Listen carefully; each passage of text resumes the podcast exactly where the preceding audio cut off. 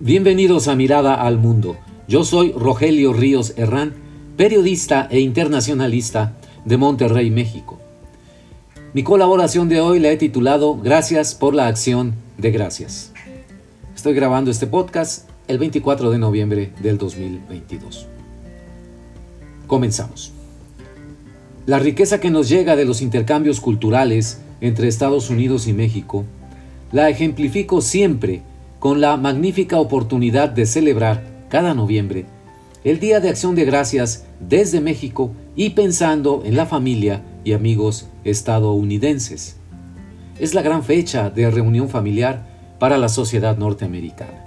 Tengo amigos americanos que me han dicho que el Thanksgiving es, por sobre la Navidad, la mejor ocasión para verse entre padres, hijos y familia en general. En ese día hacen los viajes largos, coast to coast, como le llaman allá, y dedican tiempo y esfuerzo para llegar a la ansiada mesa de reunión familiar. Hay hermanos que solo se ven en esta cena. Será la costumbre cada vez más arraigada de vivir solos o apartados del hogar materno. Quizá el afán de autonomía y distancia que los hijos desde muy temprana edad quieren tomar frente a sus padres. No lo sé bien, pero por alguna razón el día del pavo es el imán más poderoso, el único imán quizá, para juntar a las familias que el resto del año viven dispersas. Por una especie de inercia cariñosa, aquí en casa en Monterrey, celebramos con una cena la acción de gracias. Digo inercia porque, fíjense ustedes, acostumbrábamos cuando nuestras hijas estaban pequeñas, pasar cada día de Thanksgiving con familiares y amigos en San Antonio, Texas, para convivir y al día siguiente sumarnos al asalto a las tiendas en el Black Friday. Nos tocó la época anterior a las ofertas en línea, así que Patty, mi esposa, se lanzaba de madrugada a hacer fila de espera en las puertas del mall o de las tiendas para entrar junto con la primera oleada de compradores. Eran unas verdaderas cargas de caballería. Recuerde usted las que hacía el general Coster en las películas de vaqueros.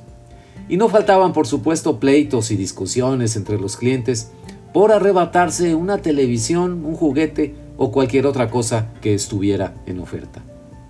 Antes, un día antes, durante la cena en casa de Emma y junto con sus hijos y sus familias, yo percibía ese sentimiento fraterno entre quienes regularmente se veían muy poco o nunca, aunque estuvieran en la misma ciudad.